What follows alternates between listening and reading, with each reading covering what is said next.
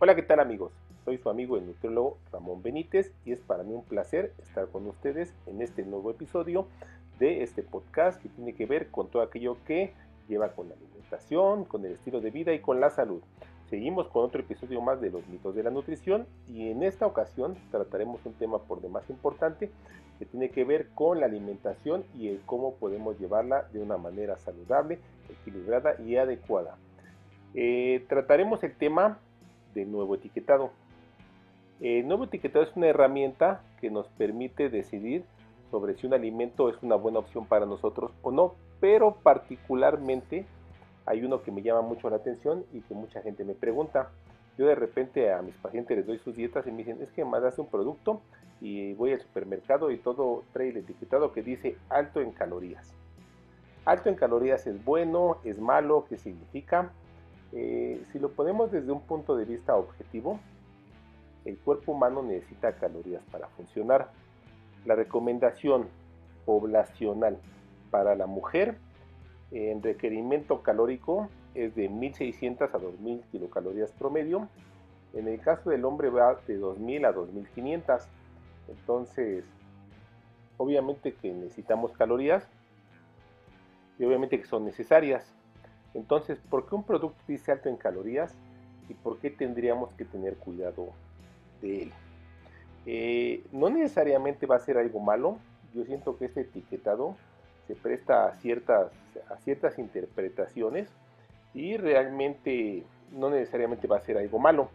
Si lo analizamos un poquito, vamos a ver que de acuerdo a, a lo que nos quiere decir el nuevo etiquetado, un producto, un producto va a contener esta etiqueta de alto en calorías cuando alrededor de 100 gramos de producto sólido, en producto sólido, sea mayor o igual a 275 calorías por 100 gramos de producto, o cuando 100 mililitros de producto líquido sean mayor o igual a 70 kilocalorías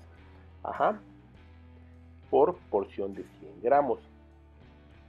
Eh, vas a ver alimentos que de repente eh, en pequeñas porciones te aparece nuevo etiquetado. Eh, por ejemplo, si tú ves unas barritas de fibra, de las que son muy comerciales y que realmente a mí me gustan mucho, eh, unas barritas de fibra de una marca que empieza su nombre con K. el aporte calórico total que te da por una barrita es alrededor de 115, 125 kilocalorías por un sobrecito. Entonces no es tan alto sin embargo dice alto en calorías. Eh, te dice alto en calorías porque la porción es pequeña, pero si tú consumieras 100 gramos de esas barritas alrededor de 3 sobres, se podría decir, andarías incrementando drásticamente tu consumo calórico. De igual forma, cuando ves las barras de fruta, que te dan alrededor de 97, 105 calorías, eh, tú dices, ¿esta barrita por qué es alta en calorías? Porque si consumieras 100 gramos de esta barrita, eh, tendrías un alto aporte energético. Entonces tendrías que comerte alrededor de tres barritas. Va a ser lo mismo. Si comes cacahuates que son muy saludables, si comes 100 gramos de cacahuates es un alto contenido energético. La pregunta es si esto es malo o de realmente funciona como una herramienta. Yo creo que está mal interpretado y de hecho la regulación no es la adecuada porque también hay que tomar en consideración que consumir un alimento como tal eh, nos va a dar un aporte calórico y energético. Nuestro cuerpo necesita de nutrientes y existen dos grupos de nutrientes que son los nutrimentos energéticos y los no energéticos. Los energéticos son los macronutrimentos que son las proteínas, los carbohidratos y las grasas. Y estos nos van a dar energía como consecuencia de que del aporte del nutriente. Y los no energéticos son las vitaminas, minerales y los nutrientes en general. Entonces, si consumimos un alimento que tenga un alto aporte de proteína, también puede tener un alto aporte de calorías. Si consumimos un alimento que tiene un alto aporte de carbohidratos, puede tener un alto aporte en calorías. Entonces diría exceso de calorías. Ajá, o exceso de energía. Todo depende. Alto en calorías, diría el etiquetado. No necesariamente va a ser malo tomamos en consideración que el cuerpo humano necesita calorías y tú me dices que vas a consumir, no sé, tres sobrecitos de barras de frutas que te va a dar menos de 300 kilocalorías y tu cuerpo requiere 2000, eh, no necesariamente va a ser algo que te vaya a perjudicar en tu salud. Sin embargo, en la regulación lo que se busca es que no se exceden el consumo de ciertos alimentos, pero jamás nos están educando para comer de manera inteligente y de manera saludable. Recordemos que las leyes de alimentación nos dicen que la alimentación debe ser adecuada, suficiente, variada, equilibrada e inocua, o sea que no cause daño a la salud. Entonces no puede haber un alimento que cause daño y tampoco hay que echarle toda la culpa de los problemas de salud al país, del país a lo que vienen siendo los alimentos industrializados.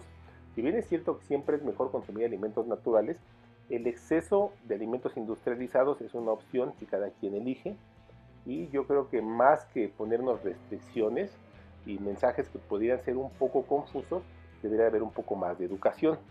Entonces vamos a ponerlo así. Una persona cuando quiere cuidar su alimentación, a lo mejor dices, no debo de consumir alimentos con un alto contenido de calorías. Es válido. Pero ¿qué pasa con una persona que tenga un desgaste alto? Eh, vamos a pensar en una persona que su requerimiento nutricional y aporte calórico necesario para estar saludable es de 2.000 kilocalorías y además tiene una actividad física intensa. Esto puede incrementar a 3.000 o hasta 3.500 kilocalorías sus necesidades. Entonces, si lo cubre con alimentos que casi no aportan calorías, yo creo que va a tener un déficit y ahí va a tener una descompensación a la larga.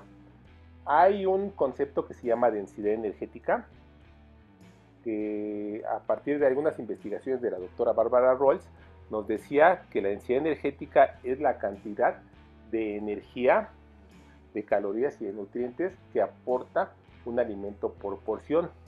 Entonces, había alimentos que en porciones grandes aportan bajas calorías, que son de baja densidad energética, y alimentos que en porciones pequeñas aportan mucha caloría, que son de alta densidad energética.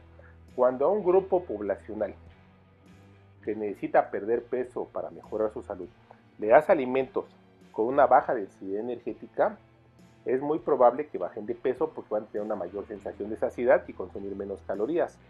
De igual forma, cuando a un grupo poblacional que tiene mucho desgaste le das alimentos con una alta densidad energética, con menos porciones va a cubrir su requerimiento y no va a, estar, no va a tener que estar come, come, come, come, come. Pero si eso lo llevamos a una simple etiqueta que no nos dice nada, simplemente dice alto en calorías, esto puede espantar a la gente. Y vamos a pasar de un país que tiene problemas de sobrepeso y obesidad a un país que tiene problemas de desnutrición. Entonces nos vamos de un polo a otro y no analizamos nada y no se legisla como debe de ser y no se analiza bien y es el cuento de nunca acabar, en donde el organismo que tiene que regular todo esto simplemente agarra y hace un curita para solucionar las cosas y con este etiquetado vamos a cambiar la situación del país y no, no, no, no. Esto es cuestión de educación. Lo mejor no es espantar a la gente, lo mejor no es poner anuncios que no nos dicen absolutamente nada. Yo creo que una persona que se cuida Pon atención en los anuncios, en el etiquetado. Una persona que no se cuida ni siquiera lo lee. Entonces, ¿qué va a pasar? Que la persona que quiere agarrar y comerse un pastelito, que quiere comerse un alimento con un alto contenido de azúcares, va a ver el etiquetado, le va a valer un sorbete y se lo va a comer. Una persona que quiere cuidar su alimentación, lo va a ver, se puede espantar y decir, no, mejor no lo consumo. Hubo un estudio en Europa, recuerdo, en donde se hizo un análisis de qué, qué tanto sabían los adolescentes de alimentación.